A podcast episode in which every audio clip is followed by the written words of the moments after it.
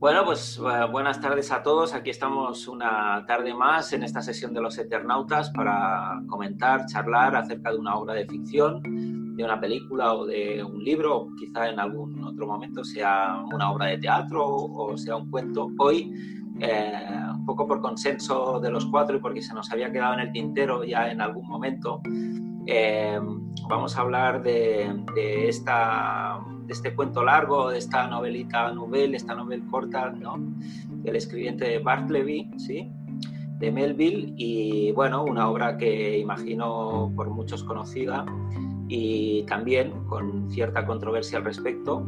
Eh, yo no sé, desconozco un poco las opiniones aquí de mis contertulios, a los que saludo una tarde más, como siempre. David Monteagudo, buenas tardes. ¿qué tal? Tenemos también a Lázaro Cobadlo. Hola, buenas. Hola, y Daniel Jándula. Hola, buenas. Bueno, pues aquí estamos y el que os habla José Matas, como podéis ver en, en los nombres de cada uno de nosotros. Y bueno, pues eh, no sé a quién darle a quién darle el arranque en este caso, no sé si a Daniel, que es un poco el que nos hizo memoria de que esta obra la teníamos pendiente ahí por comentar y, que podía ser interesante traerla. Yo creo que es una obra magnífica por muchas razones que la iremos, las iremos viendo y desgranando a lo largo de la, sesión de hoy. Y un poco, no sé, Daniel, si te parece bien, te dejo el arranque para que nos des tus impresiones o qué cosas crees que son interesantes de tratar en esta obra y a ver el resto que nos dice David y que nos dice Lázaro. Bueno, uh estaba a punto, estaba tentada de decir, preferiría no hacerlo, pero bueno. Eh, eh, bueno, mucha, mucha gente supongo que asociará esta... Esa sería una de las preguntas que yo me plantearía, si realmente es una novela o es, en realidad no es más que un cuento eh, un cuento y ya está. Para mí, para mí tienen más, más categoría de, yo diría de novela, pero, pero creo que tampoco es tan relevante al final, aunque sí es algo que me pregunto. Eh, bueno, yo creo que mucha gente asociará eh, la Barleby, el escribiente de Melville, a, la frase esta famosa de preferirlo, que incluso hay librerías que tienen en su bolsa impreso el, texto y, hay camisetas también por ahí. Se ha hecho famoso ahora, aunque el, libro en su época, mm, como prácticamente toda la obra de Melville, pues pasó sin ningún tipo de repercusión. Eh, creo que, lo, que, se, que apareció un par de años o así después de Moby. Y yo siguiendo lo que dice Borges en, en mi versión, mi, traducción, yo tengo una traducción de Borges de este librito eh, en alianza con una de las portadas más feas de la historia portada, yo creo, que es en la portada lo que vemos es un, como una especie de pisapapeles de cristal, una cosa feísima que no, no le veo. O sea, de, verdad yo tengo de, de ver a quién se le ocurrió semejante cosa, porque era horroroso. Y, bueno, la, historia es básicamente de un, amanuense, ¿no? Que entra a, un amanuense, sabéis que eran los, señores que copiaban los documentos antiguamente, bueno, teníamos cuando no había impresora, no había siquiera máquinas de escribir, pues el trabajo tiene que tener una letra muy pulcra eh, y ciertas dotes eh, para, registrar las cosas, ¿no? En, en aquellos en aquellos grandes libros donde se tomaba nota de, todas las transacciones y tal. Entra con un abogado, ¿no? Ha trabajado en un despacho, son varios, ¿no? No está solo él. Y, es un tipo que, que paralelamente, eh, mientras va, todos lo vemos desde la perspectiva de quien lo contrata, de quien contrata a este tal Barleby. Em, paralelamente a, él como que va tomando un poco eh, eh, control un poco de la oficina, aunque no, no sabemos muy bien por qué. Al principio es una cosa que queda como muy en el aire. Y, mientras, a medida que este personaje va tomando presencia y se va, van hablando cada vez más de él, eh, eh, hasta el punto que el, narrador se va olvidando de todo. O sea, el, narrador va. al principio toma. Este tal Barleby es como un personaje secundario, pero como que va cobrando cada vez más presencia, y yo creo que ahí es donde está una de las claves de la historia. Va tomando cada vez más presencia en el, en el relato, eh, aunque en realidad hasta que no pasa bastante, hasta que no está bastante bien avanzado el relato, no, no despierta demasiado la atención. ¿no? Eh, como digo, a medida que este Barbie toma control de la situación, podemos decirlo así, de la historia, eh, se van empequeñeciendo sus aportaciones primero al gabinete y, al final lo que nos queda es como una presencia brumosa de la que este narrador no, consigue desprenderse. Entonces cada vez que este hombre le, pide que haga algo, eh, este tal Barleville, eh, sin demasiado aspaviento, bueno, de hecho sin ningún aspaviento, le replica con esta sentencia ¿no? de preferiría no hacerlo, que, al principio lo deja estar, porque es un tipo bastante que llega siempre bien a su hora, un tipo que es de estos que, que gustan mucho en nuestra época, que es el primero en llegar y el último en irse, ¿no?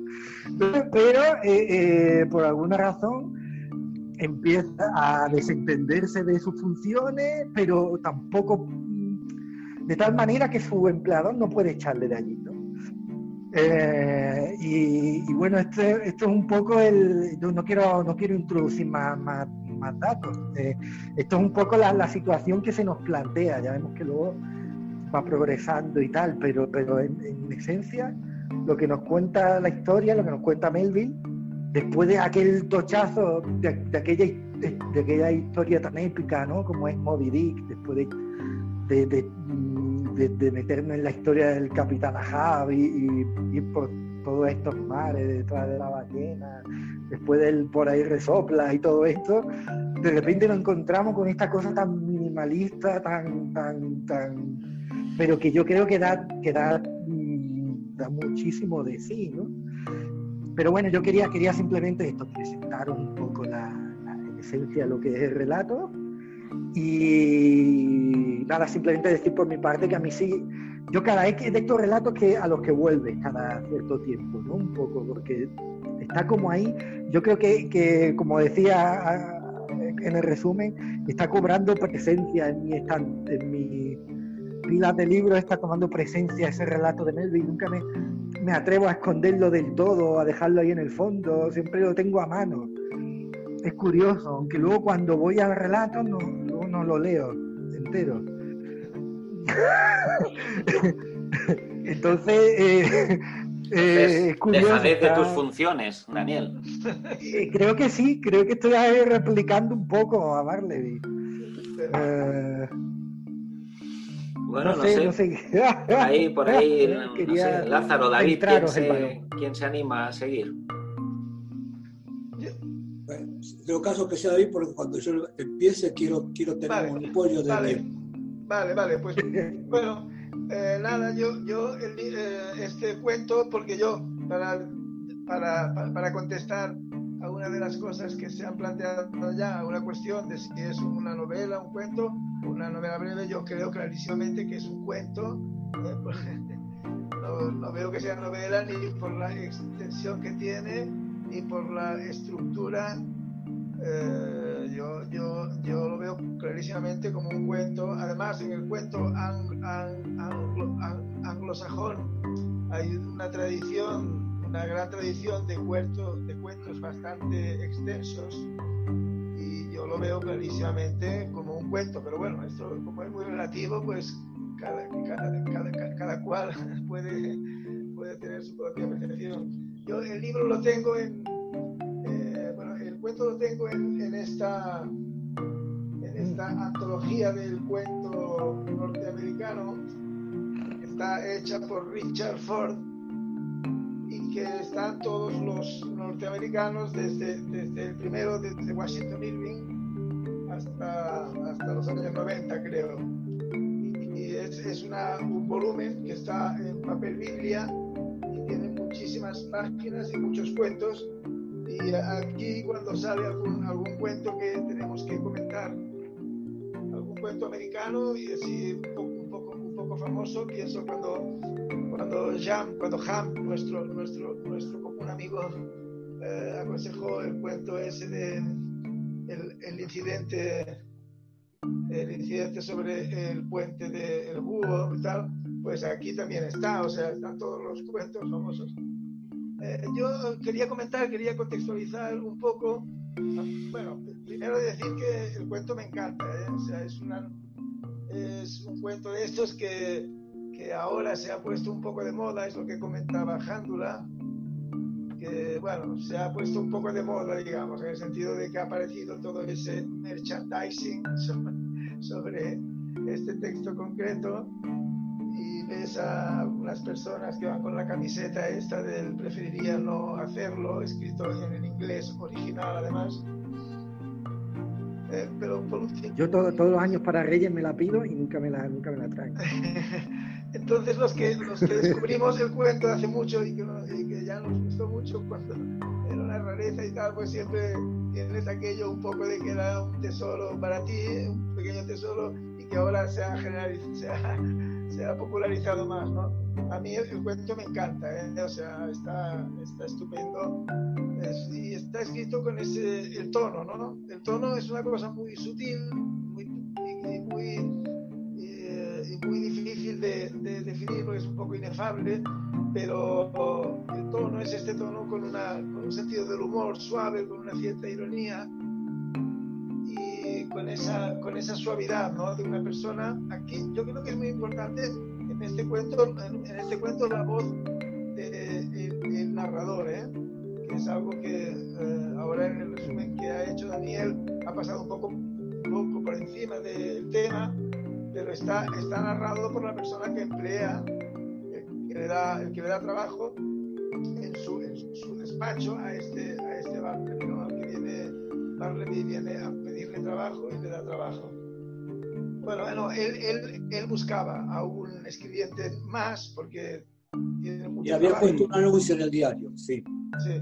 Entonces, eh, entonces es muy importante la voz del de, el, narrador, porque el narrador, yo, yo creo que aquí en esta narración está, el, como, como, siempre ocurre, que aquello que dijo, aquello que aquello que dijo Flaubert, ¿no? Cuando le preguntaron, que dijo que, dijo que en realidad... Madame Bovary soy yo. Madame Bovary eh, soy, yo, c'est moi, ¿no?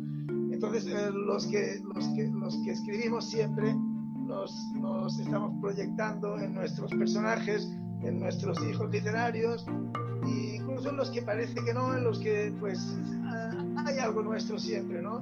Entonces yo creo que aquí en este relato propio Berlín se, se, reparte un poco, mucho en el, en el, empleador, ¿no? En este, en este procurador o este, este hombre que, que, trabaja para los juzgados y para todas estas cosas, y también en el propio Bar Bartleby, ¿no? Entonces, eh, eh, el, empleador es un hombre que no, que es un abogado que tiene trabajo, que se gana la vida con eso, pero que no tiene ninguna ambición, ya desde el principio lo dice. Él quiere vivir tranquilo y cuando llega a casa no llevarse el trabajo para casa y no tener demasiadas preocupaciones. Entonces se conforma con una aurea mediocridad, digamos, de vivir tranquilamente, ¿no? Y el, el, empleado este, el Barleby, es, un, es el caso extremo ya, ¿no? El que no, el que el que ya renuncia a toda, a toda ambición, incluso a toda actividad, y también con una cierta vena autodestructiva importante, ¿no? Eh, claro, es un personaje interesantísimo, el Barleby, también desde el punto de vista psicológico. Es un personaje que está en la familia, yo creo, de los, de los o de las anoréxicos, de, de las personas que un poco renuncian a, a seguir eh, alimentándose, a seguir, porque en el fondo lo que quieren es desaparecer, es una, una necesidad ya de, de, desaparecer. Es interesantísimo ¿no? el cuento y empieza con este tono irónico, con este tono, incluso con cosas muy, muy graciosas, cuando hace esa descripción de los tres empleados que él tenía antes de contratar a Barleby, los tres empleados con sus, con sus rarezas todas, con todos, con sus peculiaridades, y lo, describe esto con mucha, mucha gracia y con mucho humor y con mucha retranca, ¿no? Pero como la narración, cuando aparece este personaje raro, que en principio es un, es, un tipo que en principio es un tipo modélico, él dice morigerado, ¿no? En la traducción de Borges, por cierto, que es la que yo tengo también, dice que era un tipo muy morigerado y muy circunspecto y como muy, muy modoso y tal, ¿no? Eh, pero claro, esto se va, se va convirtiendo en, el texto va ganando dramatismo y al final acaba en un auténtico drama y acaba, digamos, con una no con una emotividad, pero el hombre este, que, que, no tiene ninguna obligación para con este tipo raro, que, no, que al final le dice que se marche, intenta despedirlo, pero no, no pero el tipo se niega, con, hace, es un caso típico de resistencia pasiva, pero se acaba implicando, ¿eh? o sea, el, abogado acaba implicándose en el caso ese y va a visitarle cuando está en la cárcel, intenta, intenta ah, comida de calidad, intenta que y nada, el otro, el otro eh, pasa una inactividad total, incluso deja de comer hasta que muere, o sea, realmente hasta que la desaparición. Mm. Eh, o sea que va, ganando intensidad y todo esto en, unas páginas, claro, cuando, cuando decís una, una novela, una novela breve, hombre, no sé, son 20 páginas creo, o, 30, no, todo esto está explicado en, en realidad en no demasiada extensión. Lo, lo, lo, último que quería comentar es un poco contextualizar, eh, eh, contextualizar el cuento este eh, dentro de Germán Belville, o sea, la producción del autor.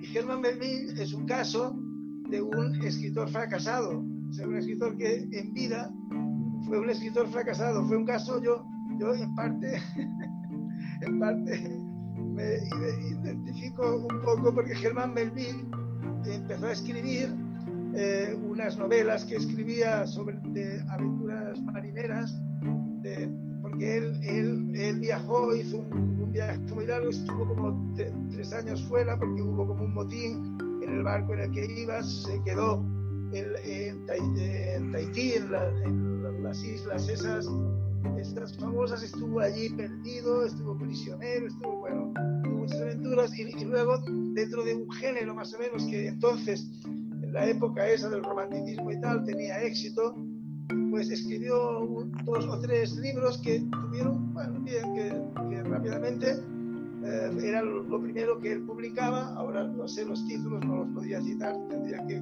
consultarlo, pero escribió dos, tres o cuatro novelas previas a, a Moby Dick sobre, sobre eso, sobre marinos y sobre aventuras en las islas entre, entre los caníbales y cosas de esas. Y eso tuvo aceptación y fueron publicados por editoriales importantes, digamos, y consiguió ya un cierto renombre consiguió vivir una, una temporada de eso, ¿no? Pero luego el caso es que fue, fue a, menos, digamos, toda su carrera literaria, porque luego cuando escribió eh, el, Moby Dick famoso, la, la, novela Moby Dick, que ahora es indiscutiblemente una, una obra, una de las cimas, quizás de la literatura universal, aunque también cuestionada por algunos lectores, pero eh, pues es, es, una obra que ya tuvo muy malas críticas, que fue un, fracaso editorial, y luego el hombre pues fue bajando hasta que terminó auto, autopublicándose, digamos, ¿no? Con unas tiradas de 300 ejemplares y terminó publicando libros para los, cuatro conocidos y eh, terminó escribiendo, escribiendo poesía aparte, aunque seguía siempre también alternaba con cosas de, de, prosa, o con la novela Billy, Billy Wood, Billy Wood Marinero de Sailor, que fue que, que, fue, que fue póstuma porque él no la dejó, estaba terminándola cuando murió y, tal, pero fue un hombre que fue a menos y al final tuvo que coger un trabajo la, en la aduana como, como, funcionario en la aduana, digamos, eh, para, bueno, para ganarse la vida y para subsistir. Que se lo consiguió su, su amigo Hawthorne. Exacto, el Nathaniel, Nathaniel Hawthorne, que es eh, otro, otro, otro cuentista, otro escritor norteamericano de, la época, evidentemente, también, es que era un gran amigo suyo y que un poco le... Sí, aunque se cuenta la, la, biografía, una biografía que leí hace relativamente poco de Melvin, cuenta que empezó con una muy buena relación con Hauser, pero que empezó, Melville la miraba tantísimo y, empezó un poco como a ponerse un poco pesadete con Por lo visto cuentan que Hawthorne llegó a un punto en el que no sabía muy bien cómo, cómo no deshacerse de él, pues tampoco era eso, pero sí que, era como un poco, uff, ya está otra vez aquí Melville. Eh, esto, que acabo de escribir esto, no sé qué, y que no sabía muy, muy bien qué, qué hacer con él. Bueno, pues yo, yo creo que eh, eh, yo, yo, creo que Bartleby, el escribiente, está escrito en, un momento que él estaba inspirado, en un momento de inspiración, está escrito estupendamente, en un momento que no, que de, de una, de una gran, de una gran potencia, una gran creatividad y digamos en plenitud de sus facultades y para mí es, una, es un cuento estupendo, tal como dice Daniel, es una de aquellas, de aquellas narraciones que uno vuelve cíclicamente ¿eh? cuando ha pasado el tiempo suficiente. Yo suelo, suelo, yo suelo leérmelo todo cuando lo cojo, no, soy tan, tan, perro como, realidad, pero vamos, que es algo fantástico. No sé, a ver, Lázaro, ¿qué, qué quiere decir?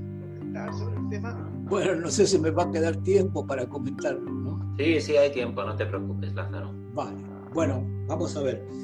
Yo en realidad tengo una larga relación con Butterfly. ¿no? Eh, ya por el año 2000, en Mondadori, eh, editó una serie de libros en letra grande, ¿no? Eh, y entonces los acompañaba de una carta, eh, eran libros destinados a los eh, personajes de novela, ¿no?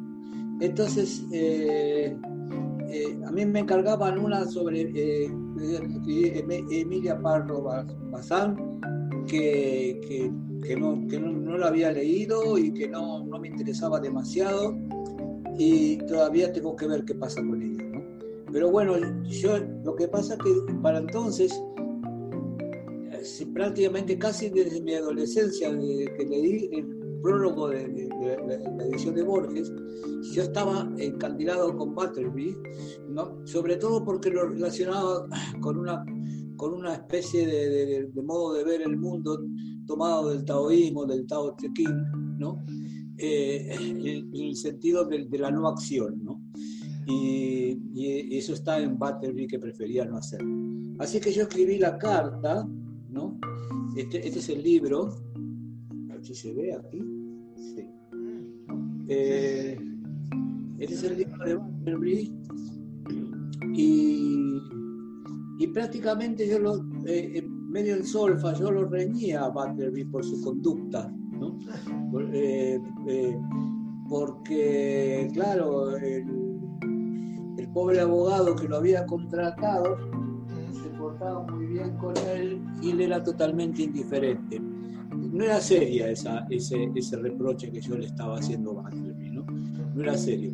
Pero bueno, eh, otra cosa que quería comentar y, no quiero entenderme mucho en esto, ¿no? Yo personalmente estoy hasta aquí de, de, ver si, si, las cosas son una novela, son un cuento, son, ¿no? Esta especie de manía taxonómica, ¿no? Eh, digamos, de, querer, de querer encasillar eh, buscar géneros literarios, a mí me parece secundario, no totalmente secundario. Para mí Butterby puede ser una novela, como puede ser un cuento, es una narración magistral, en la cual nos pinta un personaje y me parece secundario ver si es una novela, un cuento, un poema, un, ensayo o digamos lo que pudiera ser. ¿no? Eh, es una narración y yo casi todas las que son narraciones las catalogo en el género de la narración. ¿no? Eh, también diría eh, relato, ¿no? pero lo que pasa es que el relato lo, han, lo, han llevado hacia el cuento, ¿no? así que digo simplemente una narración. Aunque también se puede decir que es un relato. Bueno, pero esto, como decía, es secundario, entonces preferiría no abundar en eso. ¿no? Bueno, lo que habéis comentado de, tanto eh, Daniel como David, eh, lo que habéis comentado de Butler es bastante oportuno, bastante pertinente, eh, que sí, que Butler era un tipo, un tipo realmente raro, es decir, los psiquiatras, los psicólogos se podían encargar de analizar su conducta, pero eso me parecería muy poco literario, ¿no? es decir, eh, porque entraríamos en tecnicismos y cosas por el estilo. ¿no? Eh, entra, cuando se pone a trabajar, trabaja muy bien. Era la época en que había que, los documentos de, había que escribirlos eh, en tinta, el, el moja, el moja el, la pluma en, el tintero, y, está, por ejemplo, creo que ni, pero uno de los dos asistentes es medio, medio puerco para trabajar y, casi todos los documentos los deja manchados de tinta, ¿no? Cosa que no, no, no se dice que hiciera Butterby, ¿no? Entonces, eh, pero de pronto le encargan una cosa menor y entonces sale con que preferirían no hacer, ¿no? Para el gran estupor de todos los que estaban en ese, en ese estudio, ¿no? Así que eh, y, poco a poco se van acostumbrando a, eh, eh, a las prescindencias de Butterby. prefiere no hacer esta cosa, prefiere ir allá, no, encargarse de las cosas. o sea que es una cosa muy rara porque tipo que le pagan un salario pero no, no, trabaja por él. Entonces, ¿qué más pasa? Que yo creo que hay que comentar más bien el, clima de la narración más que, eh, y, dejar que, la gente que no lo haya leído que lo vaya a leer y que descubra por sí mismo las cosas. Eh, bueno, eh, y, realmente sí, es sorprendente que Melville, que fue un escritor de acción, ¿no? A mí me interesa mucho ese tema del escritor de acción, porque hay una creencia de que, no sé si generalizada, de que los escritores, los intelectuales, ¿no? Eh, son gente que está ahí sentada, pero vamos a ver, Cervantes eh, tuvo una vida aventurera, qué sé yo, Jack London y así, un largo, etcétera, Hemingway, ¿no? Entonces, eh, Melville sí fue un que se, se roló como, como marinero en un buque ballenero que desertó en una isla llena de antropófagos, él y un camarada, y parece que el camarada se lo comieron. Quién sabe si habrá estado sabroso, ¿no? Pero no sé. Bueno, y entonces, eh, claro, cuando él cuenta estas cosas, eh, sí que tiene éxito, ¿no? pero eh, realmente cuando sale con Moby Dick, Moby Dick es una novela ardua. Es una novela llena de, ¿cómo se llama?, de incisos y de cosas así que, y comentarios del margen, y, hay que leerla con tranquilidad. Eh, los lectores que van a buscar así las cosas muy espectaculares, así, a, pesar de que el tema es espectacular, ¿no? la persecución de una ballena asesina, pero los lectores que van a buscar eso eh, no pueden, eh, eh, no, van a encontrar, digamos, exactamente eso. ¿no? entonces, sí, efectivamente, no tuvo buena crítica y, en parte fue ignorado por, por, por el mundo editorial y, digamos, fue reivindicado muchos años después de su muerte. Pero bueno, esa es la historia de, de, Melville. Eh, y bueno, lo que interesa es la historia de, de Butterbury. Y realmente sí, es una obra maestra de la literatura universal. Yo realmente eh, lo, leí un montón de veces y quizás siga leyéndolo, ¿no? Eh, es un libro que te desconcierta. Ah, y una cosa muy importante. Borges, en este libro que yo puse la carta, empieza con un prólogo de Borges como eh, eh, como traducida por Borges, ¿no? cosa que algunos dudan, porque si bien parece ser que Borges, Borges tenía, sabía muchos idiomas, pero digamos, bien, bien, obviamente sabía el inglés y el español, ¿no? No sé hasta qué punto conocía el alemán, aunque le interesaba, le interesaba las literaturas germánicas. Pero bueno, vamos a suponer que sí o que con ayuda tradujo la metamorfosis.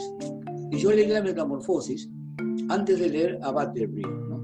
Muy, muy, muy temprano en mi vida, quizás debo referirme a mis 17 años una cosa así, ¿no? Y cuando leía a Butterby dije, joder, pero si esto, esto es Kafka, ¿no?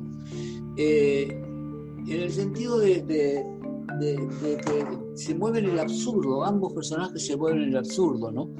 Eh, un absurdo que, a mi juicio es totalmente realista, ¿no? Porque eh, considero que, toda, que toda la vida actual, toda todas las relaciones en el mundo son totalmente absurdas, ¿no?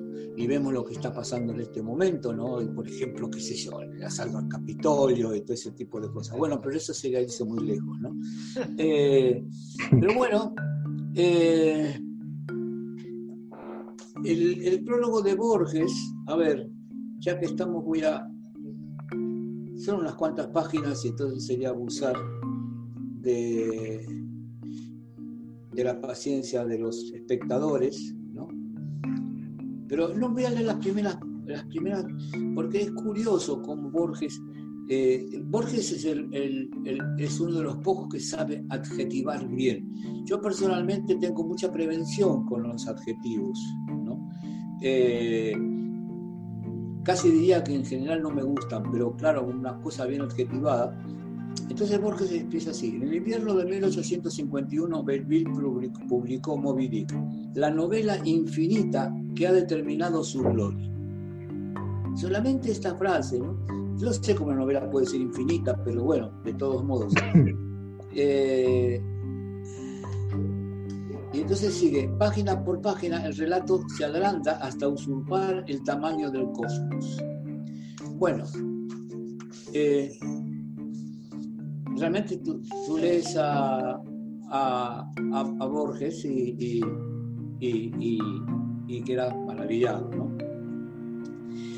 Ah, parece ser, ahora, ahora voy, a, voy, a a leer brevemente, no os asustéis, eh, parte de la carta, porque claro, todos estos libros que se habían editado eh, en, en, esa época que editó Mondadori, que tenemos Insolación de, de Pardo Bazán con carta de Ángeles Tristana, de eh, una carta de, Alicia Jiménez Bartlett, bueno, Tifón de Conrad, de Juan Bonilla, ¿no?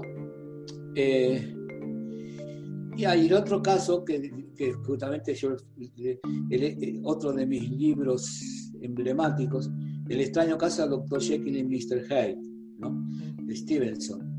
Eh, pero ya se la, yo también pedí ese libro, pero ya lo, eh, tenía Jorge Volpi. ¿no? Eh, bueno, pero como iba diciendo, cada uno de estos le escribía una carta al personaje principal. entonces de, de se sospechaba, por lo menos así, así se dice en el relato, en la narración, en la novela, si queréis, en el cuento, no sé cómo, ¿no? Se sospechaba que había trabajado en una oficina de las cartas muertas, que son aquellas cartas que no llegan a destino, ¿no? Y que, se, y que puede ser que eso lo había traumatizado, ¿no? Entonces yo empiezo así, casi con seguridad el destino de esta sea engrosar el montón de cartas muertas que, de acuerdo con cierto rumor, usted clasificó durante muchos años en una oscura oficina de correos. ¿Está muerta una carta que nunca llega a destino? Me lo pregunto y me pregunto si usted se lo habría preguntado en su día en caso de haber sido cierto el rumor de Marras. Bueno, eso más o menos, no sé, yo podría podríamos, me parece que tenemos casi todos los que estamos participando en esto, tenemos una natural simpatía por este señor, ¿no? por Butterby, y uno podría seguir eh, tirando del hilo durante horas. ¿no? Prefiero dejarlo aquí y, que, e invitar a quien no lo haya leído a que lo haga. ¿no? Y no mucho más por mi parte. Eh, perdonad, ¿eh? yo hay algo que querría comentar, uh, porque sobre lo que ha dicho Lázaro, aunque, aunque tengo mucha curiosidad también por, por escuchar lo que comente José, eh, sobre lo que comente José Matas sobre, sobre el tema, pero una cosa porque viene a colación de lo que ha dicho Lázaro, que esto que decía Borges, de que de que Melville en este cuento, o el personaje este, pues que un poco prefigura a Kafka, y en cierto modo es verdad, pero yo veo una diferencia fundamental entre, entre Kafka, entre por ejemplo la, la metamorfosis o un artista del hambre, que es un personaje especializado en no comer nada ¿eh? y en irse consumiendo, en irse adelgazando, un poco como Bartleby. ¿eh? Entonces, eh, hay una diferencia fundamental, que es que eh, eso, eso sería cierto, que Bartleby es muy kafkiano, si Bartleby, el, el, el escribiente, estuviera contado desde el punto de vista, aunque fuera en tercera persona, ¿eh? como muchas de, de, las narraciones de Kafka, que son en tercera persona, ¿eh? como por ejemplo la metamorfosis es en tercera persona, eh, aunque fuera en tercera persona, que estuviera narrado desde el punto de vista de Bartleby. Entonces sí que sería kafkiano. Porque los narradores de Kafka, los narradores, los que explican, o el, el narrador de Kafka, es muy absurdo. Es siempre, es muy barleviano. ¿Eh? Es un narrador que se parece más a Barleby que no a este abogado es un hombre con una ironía, con una cosa diferente. Kafka tiene un sentido del humor muy peculiar, muy, muy particular, muy raro precisamente. ¿eh?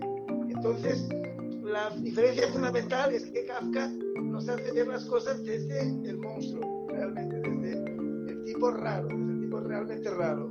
Mientras que el narrador de Barleby es una, es una persona, es una persona normal, digamos, con unas debilidades, porque además es muy interesante. Yo insisto en la, la, importancia de la, esa voz narradora en Barleby, porque es una persona débil, es una persona que es, un, es una buena persona. Sí, pero es un pusilánime.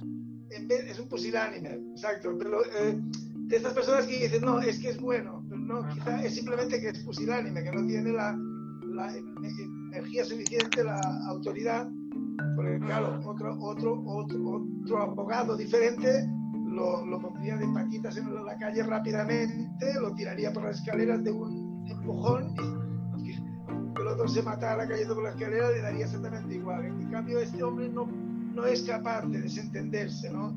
Entonces es un narrador que no es kafkiano, el, el narrador no.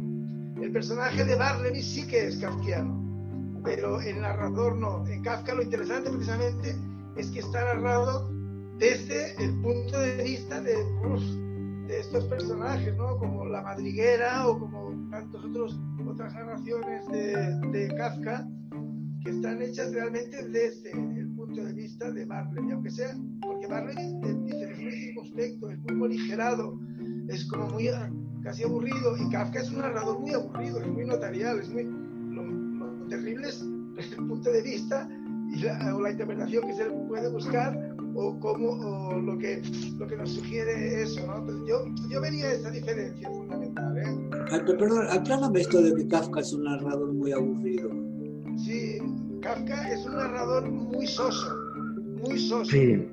y con un lenguaje completo, casi prácticamente notarial, con un lenguaje muy correcto, muy circunspecto, muy tal cual, pero no es. No, Kafka no usa una sola metáfora, ni una sola metáfora en toda su literatura, ¿eh? cosa que es una virtud también, o, o- o puede serlo. Pero es un narrador, es un narrador que es, es soso, o sea, no, no, no, no le pone chispa, no le pone. Es que es, es difícil de explicar eso, ¿eh? pero, pero yo, yo sé lo que me digo, digamos. ¿no? Sí, sí que es difícil de explicar porque realmente, efectivamente, Kafka, Kafka eh, eh, narra hechos, tiene pocos adjetivos, ¿no? No, no, no enjuicia, deja que, el lector lo haga. Pero, por ejemplo, tomemos un solo libro de Kafka, para mí su libro más, más importante, que es un, un solo texto, que es La Metamorfosis. ¿no? Eh, por ejemplo, no se puede decir que sea aburrido.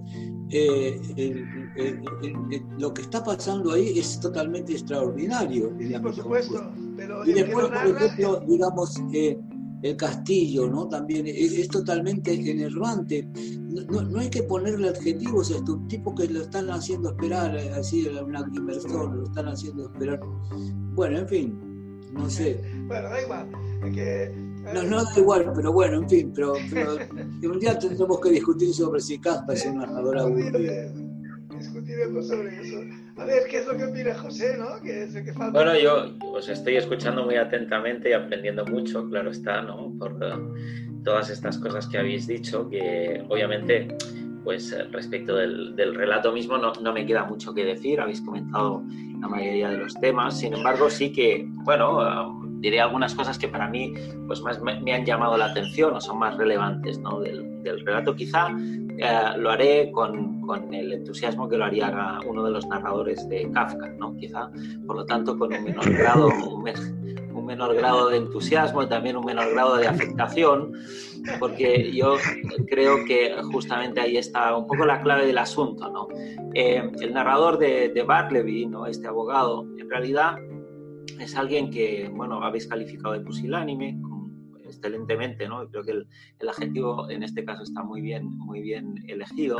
Es alguien que eh, eh, se hace cargo, ¿no? O sea, de alguna manera eh, tiene un trabajador que no le rinde y para empezar, creo que uno de los elementos del relato que magnetiza, yo creo que el relato en realidad es un, es un relato enormemente magnético, ¿no? Es, tiene una gran capacidad de hipnotizarnos. ¿eh? Eh, no solamente porque nos sitúa muy bien en ese contexto laboral ¿no? de la pulcritud máxima que se le había de exigir ¿no? a los escribientes, sino porque eh, en ese contexto donde la comunicación entre, en este caso el jefe, el abogado, los, los otros dos trabajadores, que además son una especie como de, elementos contrapuestos, así los define perfectamente el narrador, nos, nos adentra en esa atmósfera y a partir de ahí se crea, en cuanto el eh, Barleby se niega a hacer este encargo, en principio una cosa menor, ¿no? Eh, aquí se genera una emoción en el lector. Yo voy a hablar un poco desde la perspectiva del lector, que, que es un enigma O sea, lo primero que uno se pregunta es, bueno, ¿y este tipo por qué, motivos tiene. Eh, para negarse a hacer esto? Porque siempre creemos que eh, cuando alguien toma una determinación en algo, tiene verdaderos motivos para hacerlo. Obviamente esos motivos no están revelados ni expuestos en ningún momento porque el, tipo, eh, Barleby, no habla. Es alguien que no nos dice nada, más que él preferiría no hacerlo. Eh, el insistir en, una, en, una, en un aserto eh, eh, siempre ante determinadas circunstancias, en realidad no nos viene a, transmitir ningún mensaje de entrada. Entonces yo me pregunto cuál es el mensaje de Barley, más allá de, este, esta resistencia, ¿no? esta, esta, esta agresividad que él consigue manifestar con esa pasividad. ¿no? Se mantiene firme en un posicionamiento y yo creo que además ahí hay que añadirle otro elemento que me parece muy interesante, que es la, la ausencia total de, de, emoción o de afecto por parte de este personaje. Es un personaje que en ningún momento, eh, ¿no? Eh, eh, en, términos psicológicos, que antes decía Lázaro, ¿no? Esto los psicólogos o los psiquiatras, bueno, pues aquí tuviera que utilizar, ¿no? Es un tipo alexitímico, ¿no? O sea, y además, ¿no? ni, se emociona, ni tiene nombres para las emociones, eh, es un tipo plano, completamente plano, hasta el punto que uno se plantea si en realidad eh, es una persona, o sea, eh, casi como que uno tiene la sensación de estar ante una máquina. Sería esta relación que a veces tenemos todos con el, con el ordenador cuando le decimos que haga algo y él simplemente nos da uno y el mismo mensaje todas las veces. No es preferiría no hacerlo, pero no, a veces nos da un mensaje de error en la pantalla e insiste en él y dice, pero bueno, ¿cómo esta chorrada que te estoy pidiendo, no, no, eres capaz de, de, hacerla? ¿no? Él da simplemente este, este mensaje. Y ante eso tenemos ¿no? la respuesta que a esa sí asistimos de una manera identificada con el narrador, porque obviamente a nosotros nos enerva, o por lo menos a mí me enervaba la actitud de este tipo. Entonces vemos cómo en el narrador se va desarrollando eh, progresivamente una tolerancia, ¿no? porque lo que hace es ceder cada vez más a la inactividad de este señor, a, a no obedecer, a no hacer su trabajo, ¿sí? y, él es, es, de alguna manera condescendiente con eso, hasta el extremo, ¿no? Hasta el punto en el que luego en la relación, cuando verdaderamente trata de impedirle que acceda al despacho, ¿no? Y se lo encuentra allí en la, ¿no? en la puerta y es incapaz, ¿no? Ya de desprenderse de él, nos damos cuenta que nos se nos está presentando una relación verdaderamente patológica. Claro, hasta el punto de que, que, si uno quisiera verlo también como una metáfora, ¿no? Es esta cosa a veces de los padres con los hijos, ¿no? Que los hijos simplemente, ¿no? Se, se mantienen ahí como resistentes, ¿no? En una pasividad, hijos adolescentes y, personas ya de una, de una, cierta edad, me refiero, ¿no? Hijos pequeños, claro. Y, y, y sin embargo los padres, ¿no? van tolerando eso, van tolerando eso, hasta que al final llegan a situaciones inasumibles o a veces incluso catastróficas. Yo creo que tiene un cierto aire existencial, obviamente, la, la, novela, ¿verdad? Porque, porque ante qué nos sitúa, ¿no? O sea, el, el, narrador eh, es, un, es, un, narrador afectado, pero es un narrador afectado desde una cierta neurosis, porque en realidad nadie toleraría ¿no? o aceptaría que alguien, ¿no? Eh, le, no sé, creo que una, un término latino que, que, viene muy bien aquí, ¿no? Que, que, es que le baboseara, ¿no? De esa manera, ¿no? Este, ¿no? este tipo me está baboseando, me está, ¿no? Entonces, claro, el, el, relato se aguanta no en la medida que tenemos un personaje como Barleby, sino que se aguanta en la medida en que hay un entorno que tolera, permite y sostiene a un tipo de esa naturaleza. Exacto. Entonces, perdón, yo creo que además de Butler, el abogado, el, narrador, es un gran personaje también. Sí, desde luego. dos, porque prácticamente los que juegan los demás son toda una comparsa, los, los, los 13, eh, los otros 13 que trabajan ahí eh, pero yo, yo los he comparado a, otros a otros grandes dúos así cómicos, como el, gordo y el flaco, Laura y Hardy, ¿no? Una cosa así, son un dúo, ¿no? Así que realmente eh, tragicómico, yo diría. Pero bueno, adelante, sí, sigue, sigue. ¿No? Entonces yo argumentaba que en realidad el relato no, no, se sostiene en cuanto al personaje de Baby, sino en cuanto a que hay eh, alguien que tolera ¿sí? y sostiene eso. ¿no? Sin, por lo tanto, eh, la, resistencia de, ¿no? de, este señor que no quiere hacer su trabajo y que cada vez se va desentendiendo más y más de sus funciones y de sus tareas, hasta, hasta el punto de que lo único que hace es un acto de presencia, porque con esa mínima acción, que es mínima, que es la presencia, es cuando consigue maximizar la resistencia. Quiero decir, si el tipo no viniera a trabajar no habría relato. Pero si viene si, y hace algo, tampoco hay relato. O sea, el relato se sostiene solamente en cuanto que hay presencia y que de esa presencia no se deriva nada productivo. Y que hay quien tolera eso, ¿no? Yo me parece que a partir de ahí cabe cualquier interpretación eh, que puede ser de carácter metafórico si uno la quiere, la quiere eh, vehiculizar de esa manera, pero también puede ser de carácter existencial, obviamente. ¿no?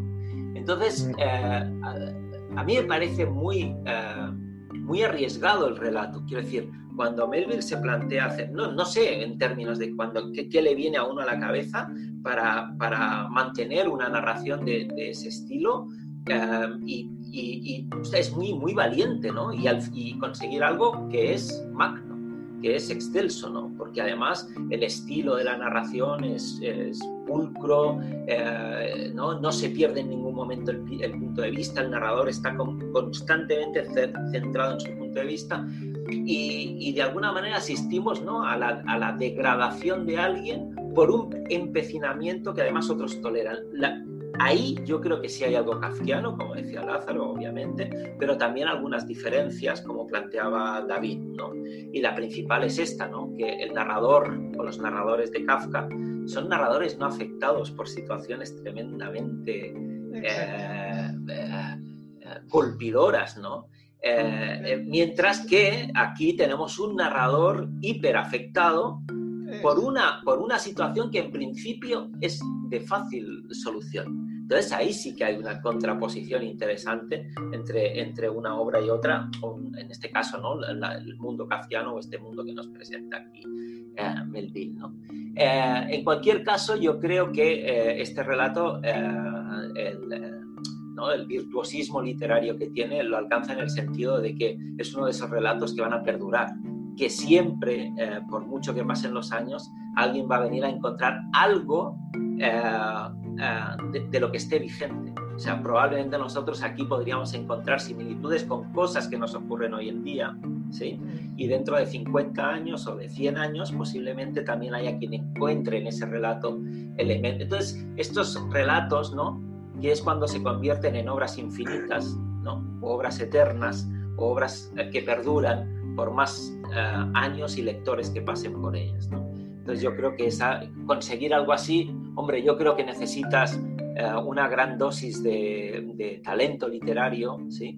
Eh, necesitas valentía, ser alguien osado y arriesgado para plantear un relato así, eh, y al mismo tiempo también necesitas estar tocado por una cierta, cierta magia, ¿no? Inspiración, o, ¿no? Que, que, toques una fibra sin saber muchas veces que, que estás tocando eso, ¿no? Que, que, estás metiéndote en una beta que, al final no solo te va a reportar mucho como narrador, sino que además va a aportar mucho a quien asistan luego, ¿no? Como lectores a, ese relato, ¿no? Por lo tanto, bueno, yo creo que el, el, el, relato tiene muchas aristas, muchos matices, pese a que eh, es bastante, bastante plano en cuanto a lo que, ¿no? lo que va contando, no tiene muchos altibajos, no hay puntos de inflexión importantes, ¿no? en ese sentido es un relato con un eje bastante centrado.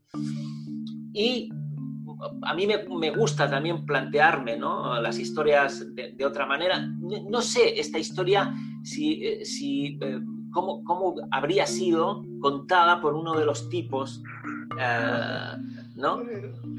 cambiando el punto de vista. ¿no? En este caso, porque en, verdad hay veces cuando estos tipos hablan que sí que tenemos un poco ¿no? su punto de vista. ¿no? Hay, incluso uno de ellos es como más determinante, ¿no? que incluso dice algo así como que del jefe, o que, de alguna manera tenemos, yo creo que el, punto de vista de, uno de estos tipos que está ahí también nos habría dado una visión muy interesante. Y bueno, eh, yo también soy de los que invita a cualquier lector que no conozca este relato eh, a adentrarse en él porque en, una, en, una, lectura muy breve va a encontrar eh, muchas, ¿no? muchas alegrías si uno disfruta con la buena literatura, claro. Sí, eh, sobre, lo que, sobre lo que, lo, que tú comentabas, José, eh, el narrador de, de Barleby, ¿no? el, el, abogado, eh, yo diría que es un, un personaje que, que no ha aprendido a decir que no. Y aquí estoy citando un libro de, de José Matas, precisamente, y también un cierto personaje o una personalidad que sale en algún personaje literario suyo. Eh, pienso en un joven que no sabía decir que no también, a una señora mayor que... Es cierto, es cierto. un poco, es un personaje, ¿verdad? De, ese tipo, ¿eh? Que no, que no sabe decir que no. Y esto es un poco, es lo que, lo, lo que tú apuntabas.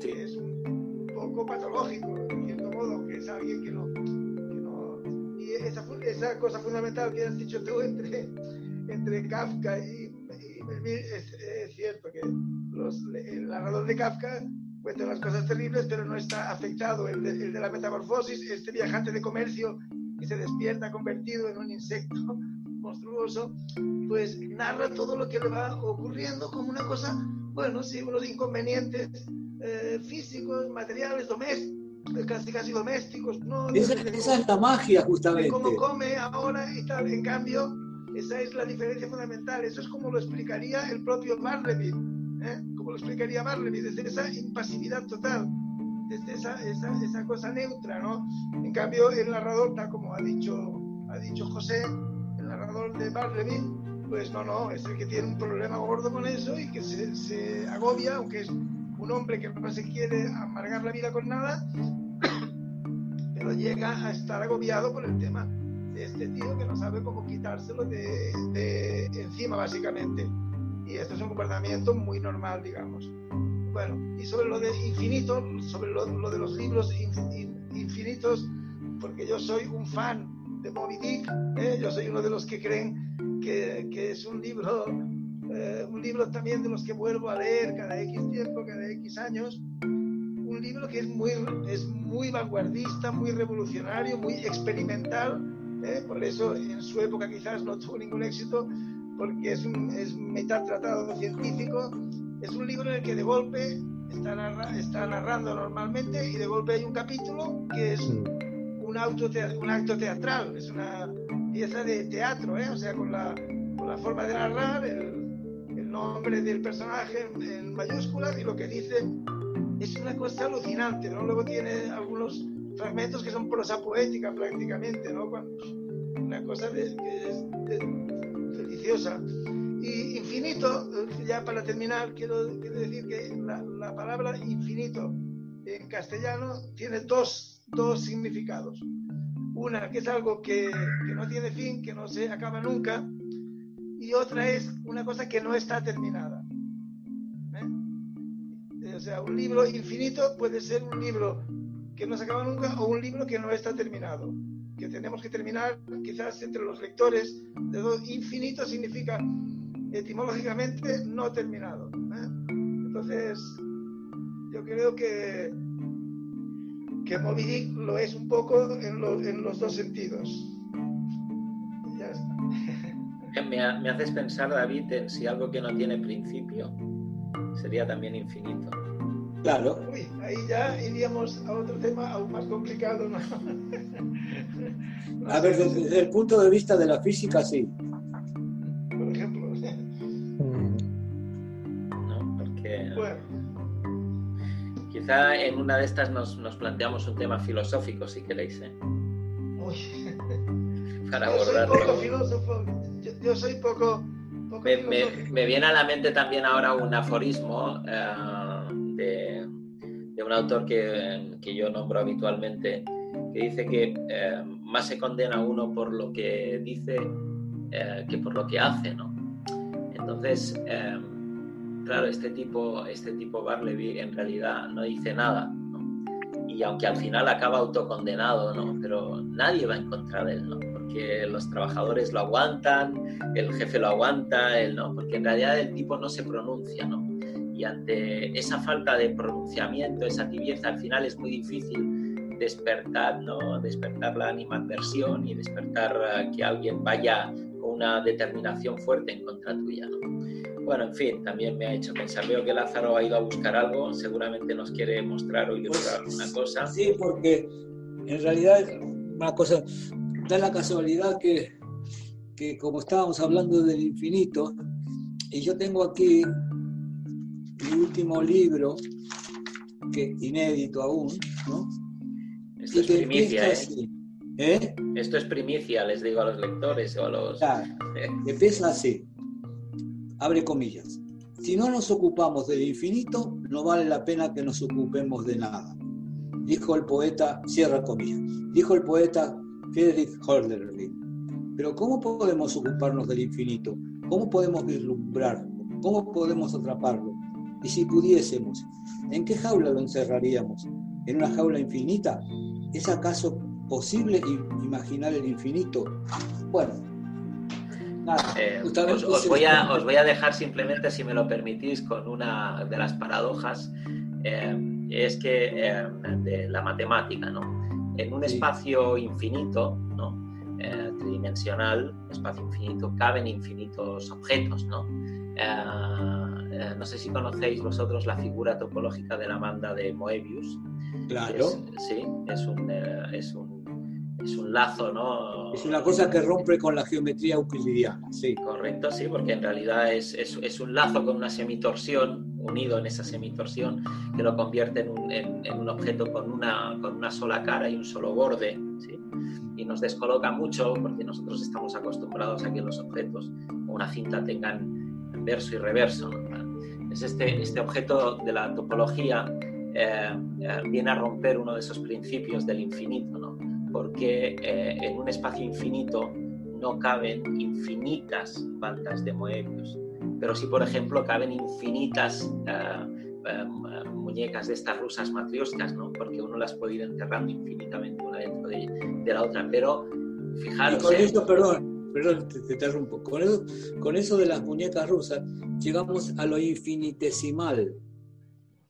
Del infinito, que, es, que es, una progresión eh, eh, eh, sumatoria a lo infinitesimal, que es una progresión de, resta. Así que... Pues esa, esa ruptura ¿no? que, nos, que nos propone, ¿no? que, nos, que nos presenta la banda de Moebius, que al mismo tiempo ella representa ¿no? el infinito, porque es este lazo, ¿no? ¿verdad? ¿No?